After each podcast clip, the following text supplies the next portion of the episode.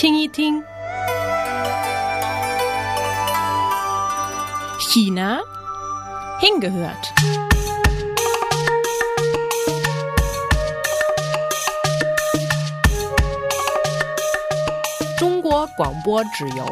Eine Radioreise nach China.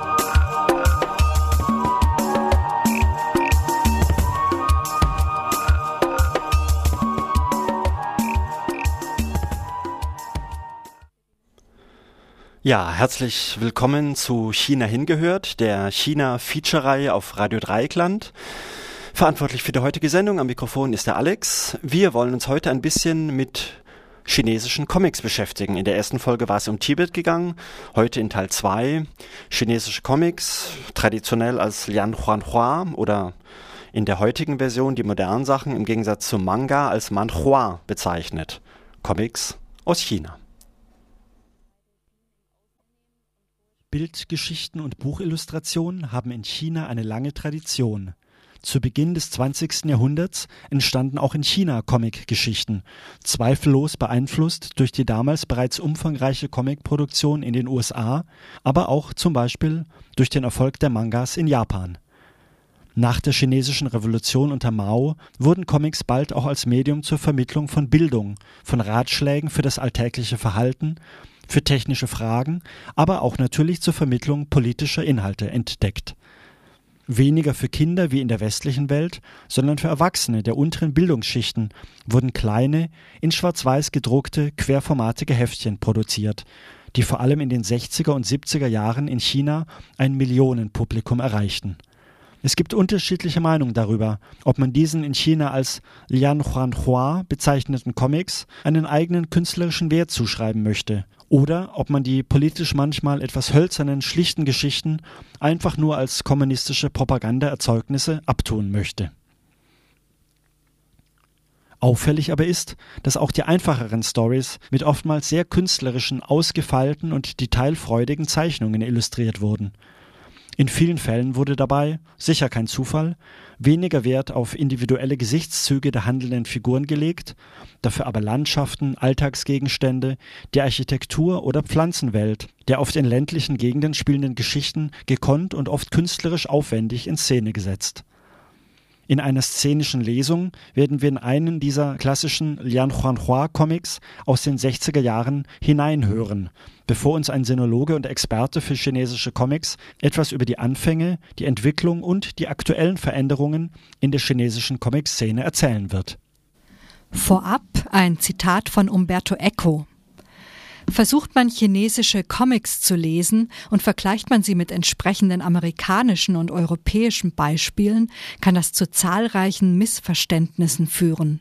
Wir dürfen nicht vergessen, dass wir uns einem Produkt gegenübersehen, das einer völlig anderen Gesellschaft mit eigenen ikonografischen Traditionen und eigenen Erzählstilen entstammt.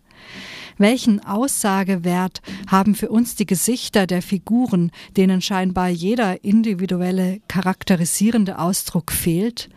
Ist es nicht inzwischen ein Gemeinplatz, dass für uns aus dem Westen alle Chinesen gleich aussehen?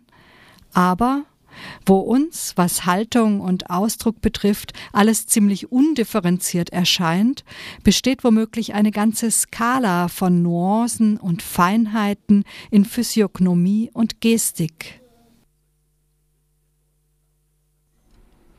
Das ist ein Zitat aus einem Aufsatz von Umberto Eco mit dem Titel Vorsichtige Annäherung an einen anderen Code.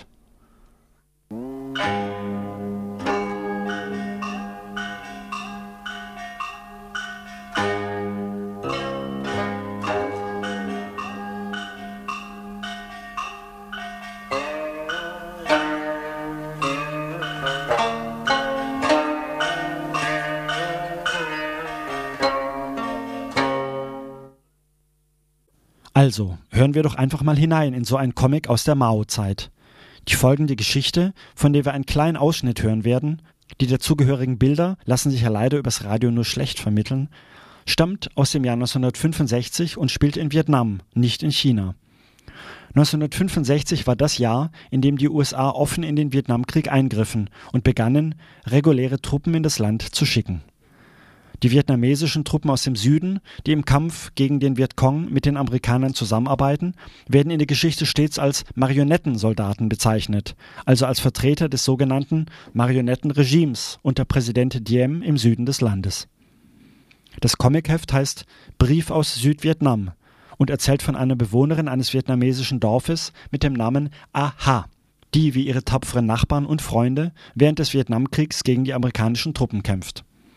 Aha kämpft allerdings nicht mit der Waffe in der Hand, vielmehr bringt sie den Vietcong-Truppen im Dschungel Medikamente und bittet sie zugleich, ihr Dorf aus den Händen der amerikanischen Besatzungssoldaten zu befreien.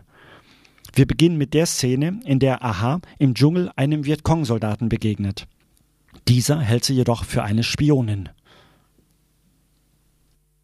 Aha sagt. Ich komme vom strategischen Dorf und muss den Partisanenchef wegen einer dringenden Sache sprechen.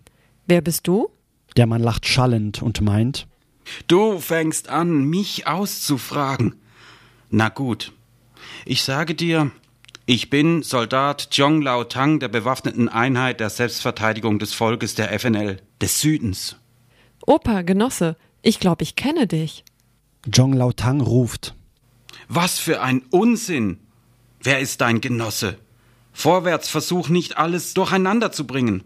Weiter schimpfend führt er die Gefangene Aha zum Lager des Volksstoßtrupps der bewaffneten Selbstverteidigung. Als Zhong Lao Tang mit Aha am Lager des Stoßtrupps ankommt, kommt der Kapitän gerade von einem erfolgreich gelegten Hinterhalt zurück. Zhong Lao Tang rapportiert dem Kapitän, eine Soldatin der Marionettentruppen gefangen genommen zu haben. Kapitän Lee befiehlt ihm, Aha von ihren Fesseln zu befreien. Aha begrüßt ihn spontan. Genosse Kapitän. Und stürzt vor, ihm die Hand zu drücken. Aber von zwei Seiten wird sie von Gewehren aufgehalten. Halt! halt. Aha erkennt, dass er sich ganz dumm betragen hat, erinnert sich an die vereinbarte Parole und sagt: Bauer, gibt es bei euch Tiger? Kapitän Lee antwortet: Viele Tiger, hast du Angst? Aha antwortet ihm weiter genauso, wie Tidabai es ihr gesagt hat. Ich bin gekommen, um ein paar davon zu erlegen und dem Volk zu helfen. Glaubst du, ich habe Angst? Kapitän Lee kommt ihr mit großen Schritten entgegen, drückt lange ihre Hand und ruft erfreut: Genossin, wie heißt du? Aha sagt ihren Namen. Ich heiße Aha. Gut, du bist also die Genossin Aha. Aha gibt dem Kapitän den Empfehlungsbrief der Partei. Der Kapitän nimmt den Brief und bittet Aha, sich ein wenig auszuruhen. Zhong Lao Tang drückt die Hand von Aha und sagt: Wer hätte gedacht, dass du Aha bist? Wie die Zeit vergeht. Du bist ja schon ein junges Fräulein. Wie geht es deiner Mutter? Es ist schon ein paar Jahre her, dass wir uns gesehen haben. Ich muss mich wirklich entschuldigen. Ich habe dir wehgetan. Genossin Aha, du musst einem alten Mann verzeihen. Opa, das hast du doch gut gemacht. Die Mitglieder des Stoßtrupps bieten Aha zu trinken an, bringen ihr zu essen und sind sehr freundlich zu ihr. Aha hat ein Gefühl der Wärme, aber dann erinnert sie sich des schweren Lebens der Leute im Dorf, sie erinnert sich der getöteten Genossen, der Gefangenen und sie kann die Tränen nicht mehr zurückhalten. Sie trocknet die Tränen und erzählt allen die grausamen Taten des Feindes. Dann sagt sie Die Bevölkerung des strategischen Dorfes bereitet sich aktiv auf den Krieg vor und hofft, zusammen mit euch die gefangenen Genossen zu befreien. Nachdem Zhong Lao Tang und die anderen Mitglieder des Stoßtrupps den Bericht gehört haben, sind sie empörter, als man es mit Worten sagen kann, und wollen sofort zur Tat schreiten. Auge um Auge, Zahn um Zahn. Alle rufen wie aus einem Mund Kapitän, gib uns die Befehle!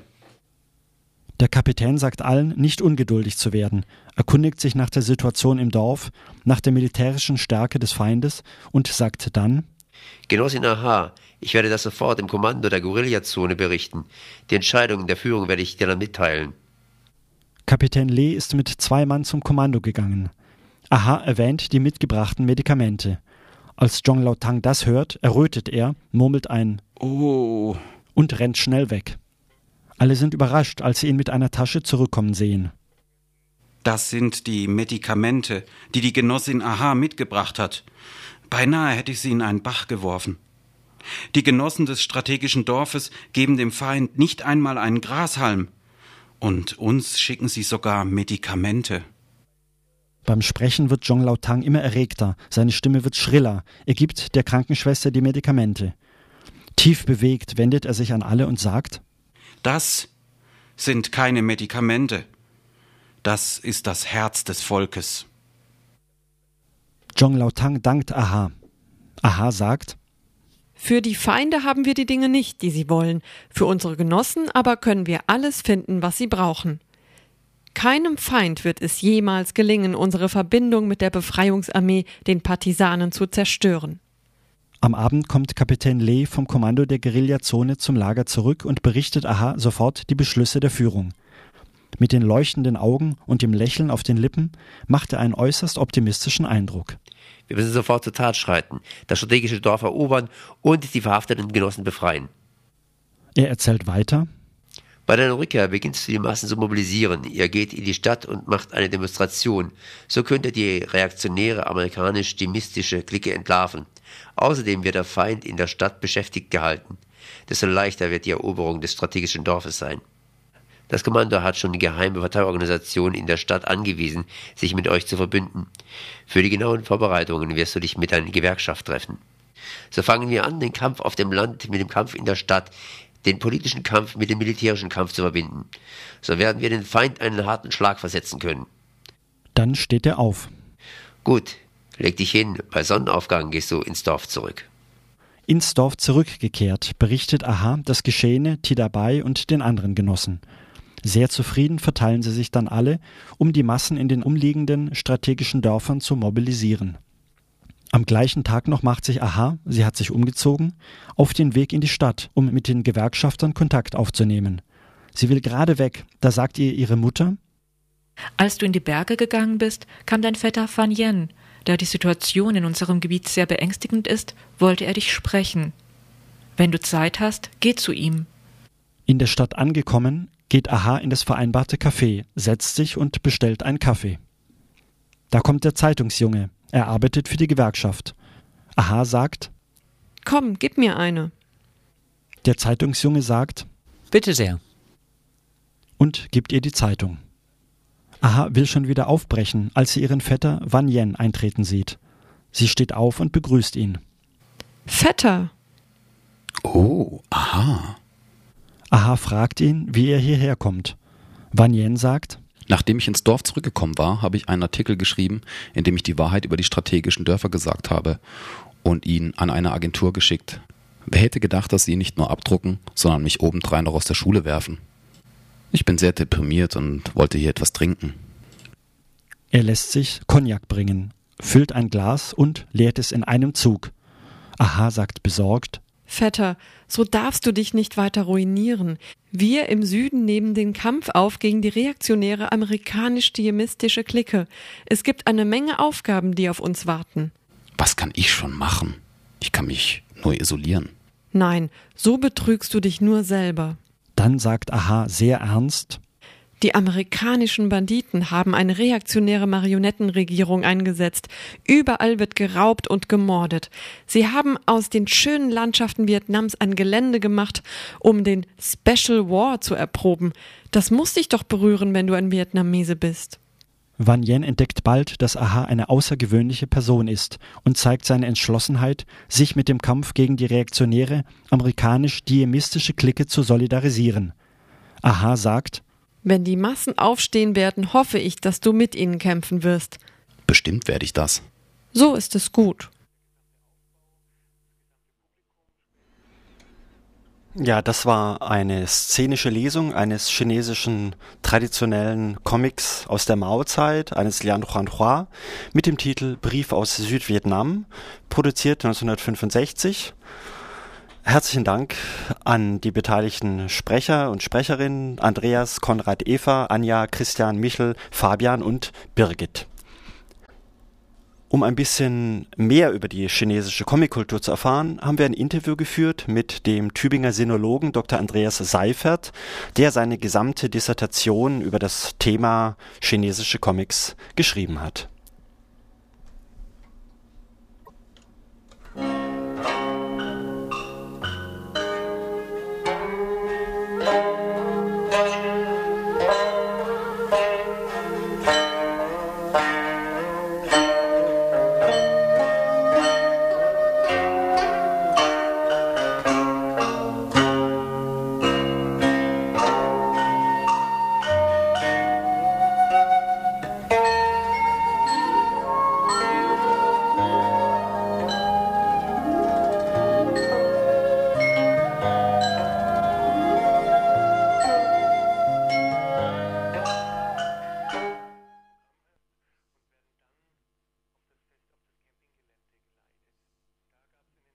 In den ersten Jahrzehnten der Volksrepublik, also zu Maos Lebzeiten, werden Comics als ein Medium entdeckt, um die breite Bevölkerung zu informieren und auch zu lenken. Was sind die Stoffe, die in diesen Comics erzählt werden? Diese Anfangszeit der Comics in China versucht sich abzugrenzen gegenüber einer Zeit des Vorher, das heißt in der Zeit der Republik, wo sehr ungewöhnliche oder auch mitunter brutale Stoffe gewählt werden. Und in den 60er und 70er Jahren fängt man an, eine ganze Menge an sozialistischen, positiven Ideen im Comic zu vermitteln. Das sind dann zum Beispiel Geschichten über die erfolgreiche Kollektivierung, das sind spannende Geschichten aus der Revolution und das sind selbstverständlich gute und schöne Geschichten über den sozialistischen Aufbau in China. Das soll im Vordergrund stehen. Sind diese Comic-Geschichten, die trotz aller ihrer politischen Botschaften auch unterhaltsam? Unterhaltsam ist das falsche Wort. Es geht da wenig um Humor, es geht wenig um Unterhaltung, es geht viel um Belehrung, es geht viel um historische Aufklärung. Das heißt, Geschichten aus der Geschichte historischer Art sozusagen werden in den Vordergrund gestellt, um dem Menschen etwas beizubringen. Unterhaltsam ist das in der Form, dass es sozusagen kein anderes Medium zu diesem Zeitpunkt gibt, was A eine solche Verbreitung hat und mit Bildern hantiert, das ist das Unterhaltsame daran, und zum Teil auch so blöd es klingt, mitunter versucht, die Geschichte mitunter auch mit ein bisschen Humor zu würzen es ist ja so, dass in der Kaiserzeit ein Großteil der Bevölkerung gar nicht lesen und schreiben konnte, habe ich gelesen. Und dann nach der Revolution auch diese große Alphabetisierungskampagne losging. Sind Comics auch ein gutes Medium, um eine breite Bevölkerung zu erreichen, die niedrigen Bildungsstand hat? Die Comics wurden für ein einfaches Publikum gemacht, das gegebenenfalls auch nicht viele Zeichen beherrschte. Also die chinesische Schrift ist eine sehr komplexe Schrift und sie ist nicht einfach zu erlernen. Und dadurch, dass es auch viele unterschiedliche Aussprachen gibt, gibt es kein zentrales Medium, über dem man die Sprache erlernen kann, außer eben tatsächlich direkt über die Schrift. Diese Schrift wird sozusagen in den Comics, die man für die einfache Bevölkerung macht, a verkürzt, das heißt also zum Teil werden schwierige Begriffe draußen gelassen oder aber sie werden erklärt. Das heißt, die Comics, die ja bei uns so ein bisschen im Ruf stehen, allgemein zur Verdummung beizutragen, so jedenfalls früher mal, werden in China bewusst in dieser Zeit eingesetzt, um die Alphabetisierungsquote zu heben. Diese Comics sind sehr politisch, nicht zuletzt deshalb wirken sie oft sehr steif, hölzern oder auch demagogisch. Kann man sie mit dem Schlagwort alles Propaganda abtun? Oder kann man auch in diesen Geschichten Unterschiede, Feinheiten oder subtilere Töne entdecken? Selbstverständlich. Es ist so, dass man durchaus auch sehen kann, dass über diese Zeiträume hinweg der Anteil von belehrenden im Sinne einer sozialistischen Propaganda belehrenden Hefte mal zu und mal abgenommen hat. Einen sehr großen Anteil allerdings an diesen Heften machte immer auf die Aufarbeitung chinesischer Literatur sowohl moderner wie klassischer Literatur. Das heißt, es ist ein sehr hoher Anspruch, der sich damit eigentlich auch verband. Und diese Hefte haben ein Differenzierungsniveau und haben auch ein Niveau in der Sprache und in den Zeichnungen. Das hat man im Westen lange Zeit vergeblich gesucht. Man findet viele Geschichten, die sehr fein ausgearbeitet sind, nicht nur in den Zeichnungen, sondern auch von der Sprache her. Diese Geschichten richten sich eindeutig an ein erwachsenes Publikum. Und es ist so, dass dieses Moment der Vermittlung auch von Literatur in China sehr, sehr gut funktioniert hat. Viele Chinesen, so im Alter von vielleicht 60 inzwischen wahrscheinlich oder vielleicht auch ein bisschen jünger, 50, kennen zum Beispiel klassische chinesische Romane fast ausschließlich über den Weg des Comics, also des Lian Lianhuas, und nicht über den Weg der Originallektüre. Dies hat immer einen sehr, sehr großen Anteil an der chinesischen Comicproduktion ausgemacht. Jetzt hast du gesprochen, dass auch klassische Stoffe, klassische Literatur in den Comics aufgegriffen werden. Da stellt sich die Frage, was für eine Tradition haben denn eigentlich Comics in China? Ist das ein erst nach der Revolution unter Mao importiertes Medium oder hat es auch eine eigene chinesische Tradition? Die chinesische Tradition der Bildgeschichte beginnt irgendwo in der Song-Dynastie, heißt es heutzutage.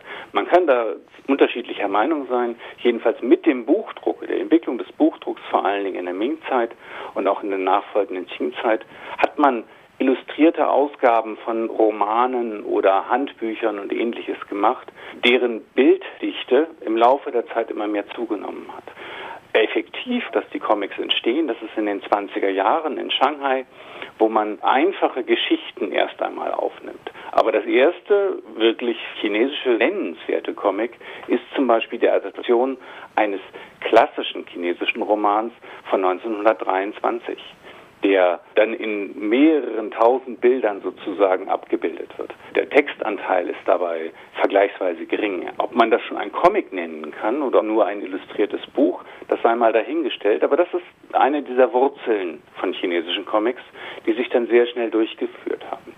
In den 30er Jahren war Comics oder waren diese Lian Hua vor allen Dingen eine Unterhaltung für die breiten Massen in den städtischen Metropolen wie Shanghai, in Kanton oder auch in Wuhan.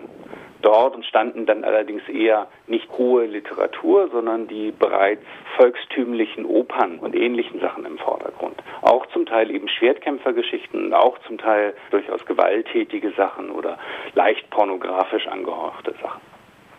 Ähm, wir kennen natürlich, wenn wir von asiatischen Comics reden, hier im Westen im Wesentlichen Mangas aus Japan und sonst ja kaum was. Wie groß sind da die Wechselwirkungen zum japanischen Nachbarn? Den letzten Jahren immer stärker geworden. Dadurch, dass China sich gerade in seiner, ich nenne es einfach mal sozialistischen Phase bis ungefähr Mitte der 80er Jahre weitgehend dem Ausland und den ausländischen Einflüssen verschlossen hat, gab es auch keinen direkten Einfluss japanischer Mangas bis zu diesem Zeitpunkt.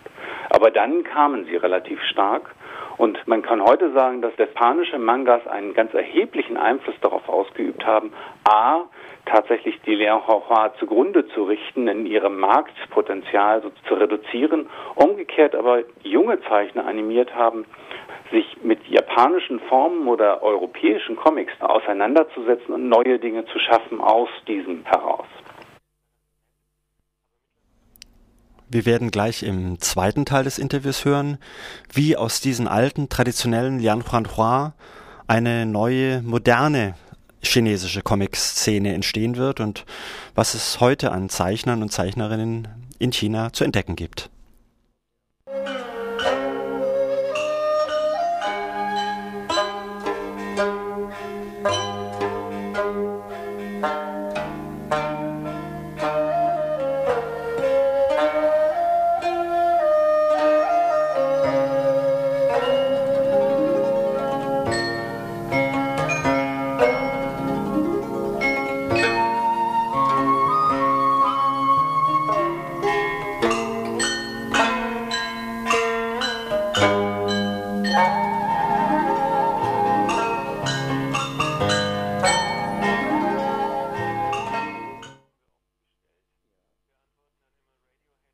Medium Comic ist ähm, ja in China nicht völlig verschwunden durch diesen äh, Niedergang, wie du gerade auch schon gesagt hast.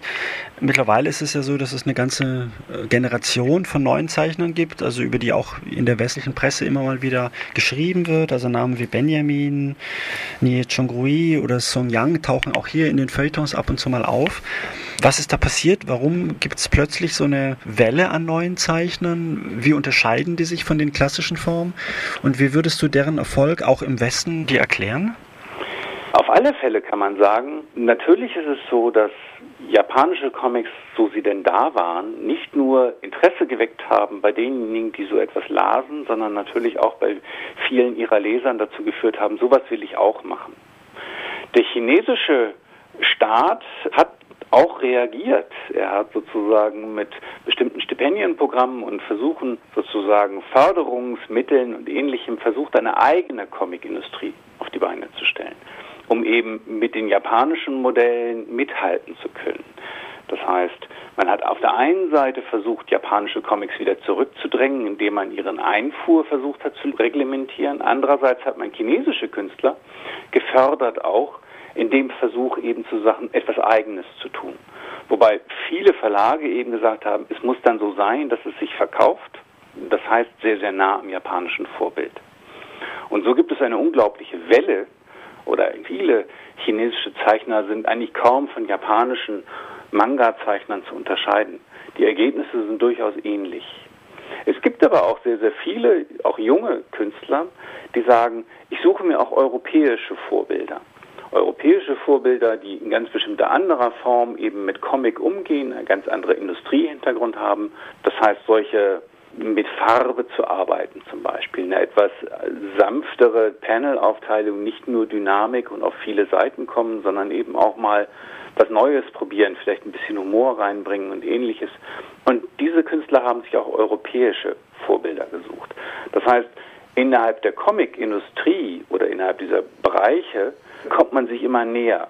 Es gibt zum Beispiel Wissenschaftler wie Bernd Dolle-Weinkauf, die zweifeln inzwischen daran, dass es überhaupt so etwas wie ein chinesisches, japanisches oder europäisches Comic noch gibt, sondern dass eigentlich alles immer wieder miteinander in Beziehung steht und immer wieder neue Sachen produziert werden. Das, wenn wir heute uns chinesische Künstler angucken, wir welche finden, die sind für uns sehr, sehr gefällig. Also das heißt sozusagen, sie scheinen einen europäischen Stil zu haben aber auch welche, die sind eben rein japanisch. Was sich nun in Deutschland verkauft, ist dann wieder eine andere Geschichte. Aber in der Tat ist es so, chinesische Künstler zu betrachten und dem Aspekt, das ist das Chinesische an ihnen, aus meiner Sicht eher der falsche Weg. Eher zu sehen, was kann dieser Künstler oder was können diese Künstler beitragen zu einer insgesamt einer Art von Comickultur. Vielleicht könntest du zum Abschluss, um das so ein bisschen konkreter zu machen, zwei, drei Comics oder Comicmacher, Macherinnen erwähnen und was so ein bisschen deren Stil oder deren Themen sind. Also die, die, die hast du gerade erwähnt. Wäre da noch jemand, der dir einfällt? Also dem, neben dem bereits genannten natürlich Benjamin, der einfach mit seinen unglaublich schönen, bunten und äh, geradezu überwältigenden Farbrauschbildern äh, ja auch schon in Europa relativ bekannt geworden ist gibt es da eine ganze Reihe von, wie ich finde, durchaus interessanten Figuren. Ein weiterer, der mir immer spontan einfällt, ist Yao Feiler. Yao Feiler, also Y-A-U, schreibt er sich. Der Herr Yao ist sozusagen eine der, der Urgesteine des modernen chinesischen Comics, zeichnet bereits seit den Anfang der 90er Jahren zum Teil sehr, sehr witzige, zum Teil sehr, sehr ernste Geschichten eigentlich auch und gilt als so eine Art von Großmeister in diesem Bereich. Er malt in einem sehr einfachen, aber auch aus unserer Sicht, wenn man sich neuere Sachen wie 80 Grad oder sowas anguckt, sehr äh, japanischen Stil eigentlich. Aber er entwickelt seine Geschichten von Grund auf selbst und mit, mit einer unglaublichen Akribie. Er gehört zu den erfolgreichen Chinesen, von denen ich mir einfach hoffe, dass sie auch mal in Europa einen Verlag bekommen.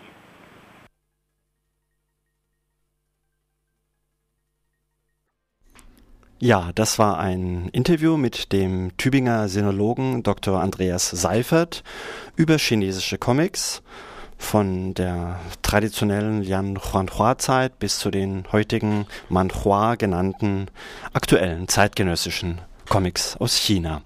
Und damit sind wir auch schon wieder am Ende unserer Sendung angelangt. Das war die zweite Folge der China hingehört Reihe, produziert von Radio Dreieckland. Am Mikrofon und verantwortlich für die heutige Sendung war der Alex. Nächste Woche zur gleichen Sendezeit geht's weiter.